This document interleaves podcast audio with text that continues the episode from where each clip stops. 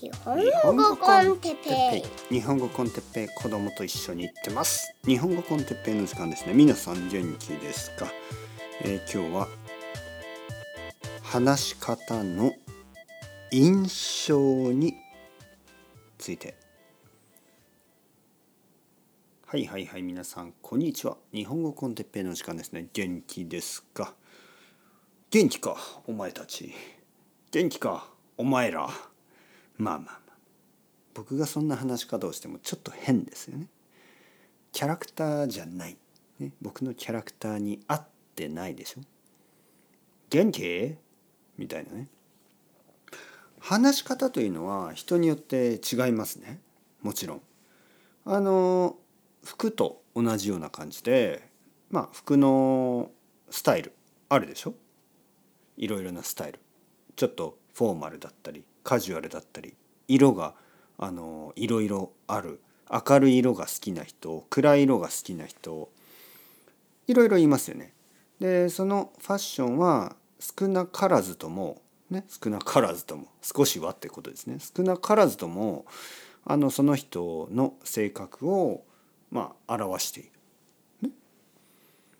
例えばとてもフォーマルな服を着ている人はやっぱりそのフォーマルなスタイルが好きなわけですよね。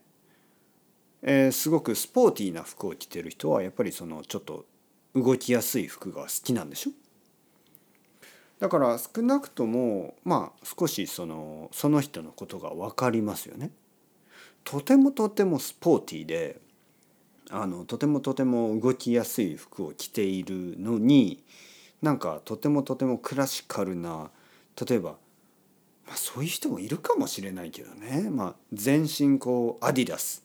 アディダスの服アディダスのジャージと言いますね。アディダスのスポーツウェアを着て、えー、クラシカルミュージックが好きな人もいるかもしれない。し、えー、スーツを着てね、えー、いつもいつもジャケットスーツスタイルを着てるけどあの海が大好きなあのサーファーもいるかもしれない。けど けどですよ。まあ普通はねサーファーはサーファーに見えるし銀行で働いている人は銀行で働いてるように見えるでしょ。まあもちろん週末は違うけど、ね、普通の日は銀行で働いて週末はサーフィンをしている人もいるからまあ何度も言えないんですけどまあまあまあ。服のように話し方っていうのもある程度その人のパーソナリティを知るために役に立ちますよね。えー、まあ例えばそうですね僕の知ってる人ベジマン、ね、野菜を売っている人。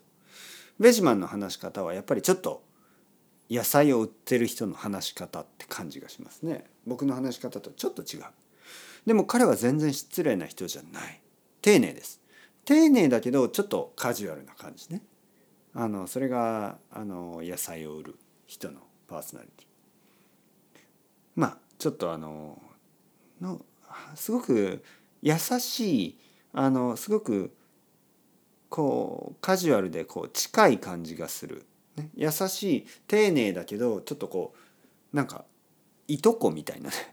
ちょっとこうあのなんか友達みたいな感じがしますよね。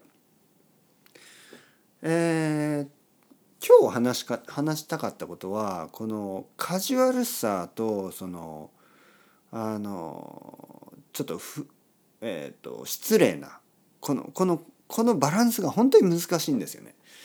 僕がさっき話したベジマンの話し方っていうのは八百屋さんねあの野菜と果物を売っている人の僕の子供は彼のことをベジマンベジマンって言うからもうベジマンというニックネームになってしまいましたけどベジマンは本当に素晴らしいバランスを持っている。彼はカジュアルに話すけど全然失礼じゃないんです普通カジュアルに話すと日本語では失礼になりがちです。失礼になってしまう可能性が高い。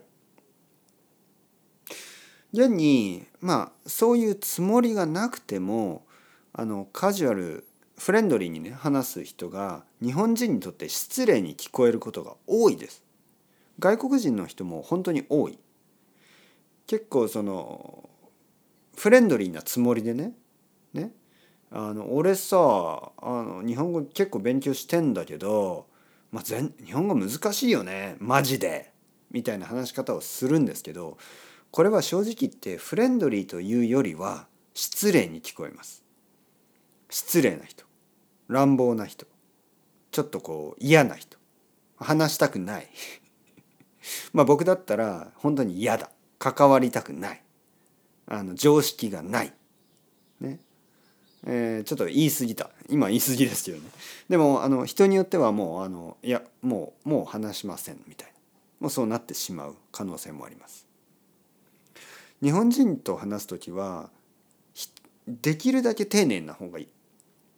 できるだけ丁寧な方がいいですえー、人によってはねそのバランスがあんまりうまくないからあの外国人日本人にかかわらずちょっと人とのコミュニケーションが難しい場合がありますね。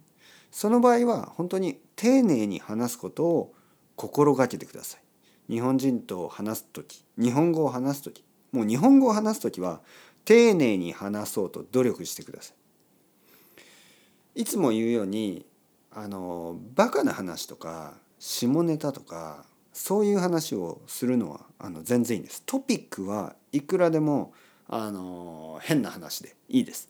だけど日本語は丁寧な方がいい。それが僕からのアドバイス。よくあるパターンとしてはあの丁寧まあ丁寧というかまあ結構クリーンな話ね結構ちゃんとした話をあのちょっとカジュアルすぎる日本語でする？これはね僕はあんまりおすすめしないですね。はい。いや俺俺俺はあの子供がいて子供は本当にサッカーが好きであの俺もサッカー好きだけど子供は本当にサッカー好きでで子供は本当に頑張ってるよねみたいな。話してることは結構普通のことですよね。結構ちゃんとしてることですよね。でも日本語が悪い。このパターン。これ多いんです本当に。これはちょっと残念ですね。すごく普通のいい人なのに日本語がちょっとこう失礼に聞こえるんですよね。それよりはこっちの方を僕は勧めます。例えば。いやあのねまあ最近あの豆が好きなんですね。豆。で豆食べ過ぎておならがたくさん出てしまうんですよ。本当に。あの昨日の夜もプッププップ出ちゃってでもちろん僕の奥さんも子供もあのみんなで豆を食べたからもう3人でおならおならおならおならおならの大合唱ですね。ブブーブブーブブーブブーはい。例えばねまあいつもの日本語コンテッペイのスタイルですけどこの話し方はやっぱり悪くないんですよ。この話し方は日本人にとってはとてもとても気持ちがいいんですね。確かに話はかなり下品です。